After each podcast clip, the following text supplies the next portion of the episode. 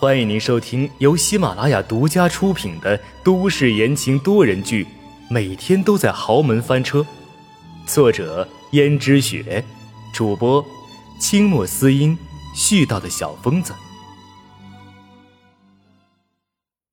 第一百五十五章，后悔。自从自己嫁进江家以后，就很少再见阎洛北了。只是在外人的口中得知他名下的公司已经由衰转盛，而且青云直上。等到江如雪那个丈夫死去的那年，阎洛北已经成为在商业上炙手可热的人物。那个时候，江如雪才在江家见到他，看见他仍然像以前的模样。江如雪曾经好几次试图向阎洛北诉说她的苦衷。可是阎洛北的神情一直淡淡的，能够流露出来的全都是对他的厌恶和不屑。而今天，他感受到了阎洛北的愤怒，切切实实的愤怒。而江如雪却并没有觉得这是一件坏事。从前的时候，阎洛北对自己淡淡的，说明他对自己真的提不起感情了。可是今天，阎洛北竟然能感觉到愤怒。那就说明自己成功的唤起了他对从前的感情。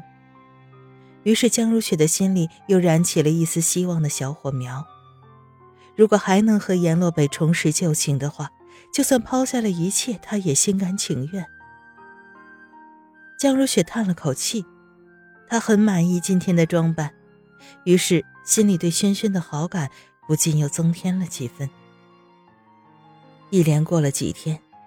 江如雪见轩轩居然不来找她了，心里觉得有些不满。可恶，轩轩不是已经答应他了，若是一有空就会来吗？怎么一直都没动静？其实轩轩是故意的，轩轩耍这一招就是欲擒故纵，故意给江如雪一点甜头，让她知道自己一定会成功的，而江如雪一定会尝到甜头。他给江如雪这么打扮不是没道理。他已经把江如雪的过往了解的一清二楚了。在进江家之前的那段时间，轩轩尽力在江家的那些老下人面前装得可怜，博取同情，而且同时又做出一副心地善良、与世无争的模样，惹得那些老下人们的怜惜。然后轩轩再从中套话，于是就套出了江如雪与阎洛北的过往。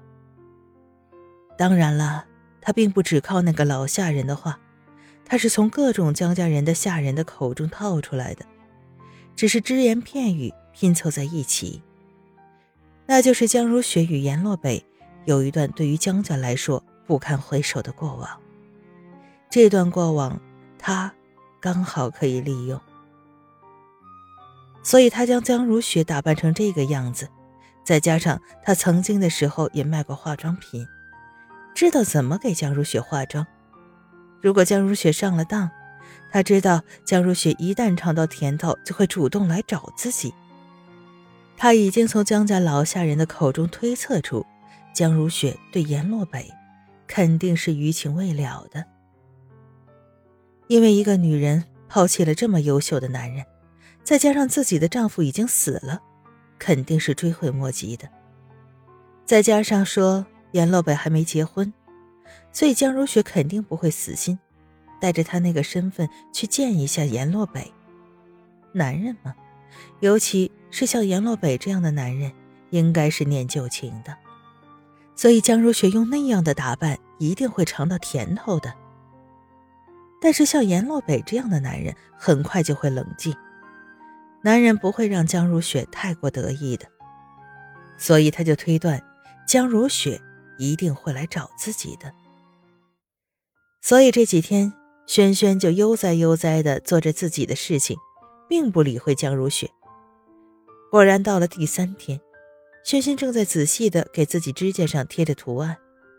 下人过来道：“轩轩小姐，你在干什么？指甲油对胎儿不好的，哪里来的指甲油啊？”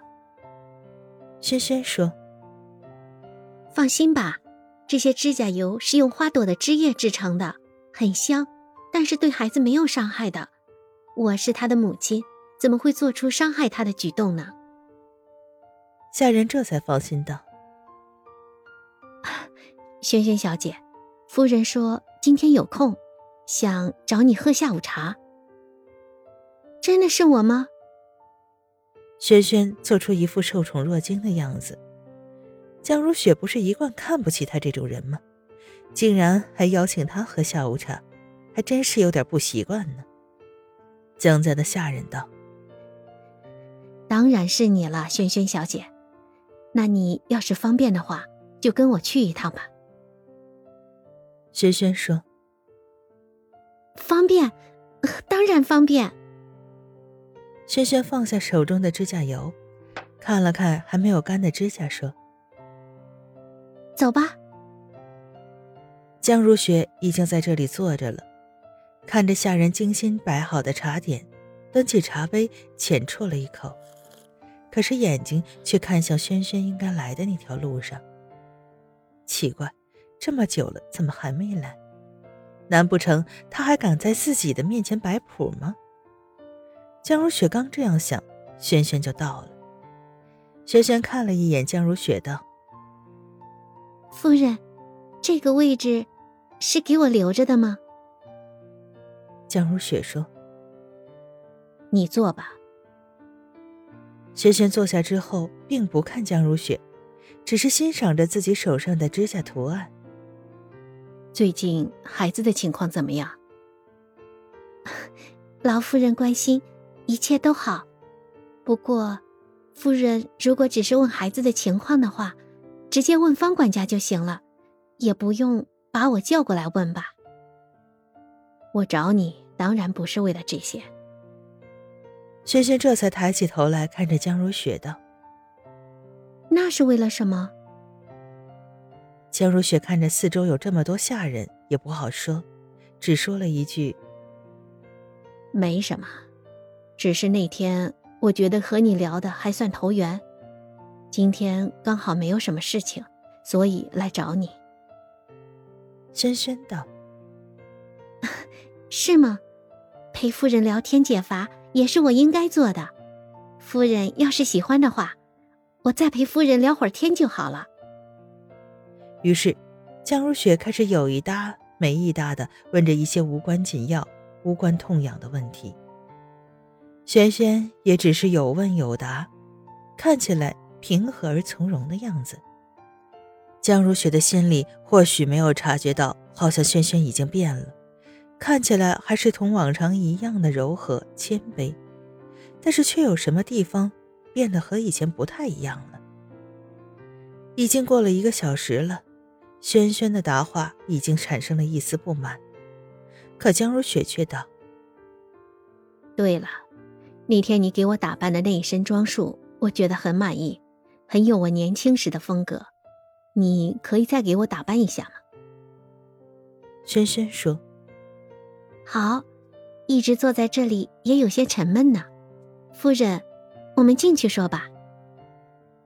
看见轩轩爽快的答应了，就带着轩轩回到自己的房间里。江如雪道：“你那一天化的是什么妆啊？看起来，倒像把我打扮的像个小姑娘似的。”轩轩说：“没有啊，夫人，你看起来本来就不显老啊。”之前只是你忙于工作和操心江家的事情，没时间打扮而已。听众朋友们，本集播讲完毕，感谢您的收听。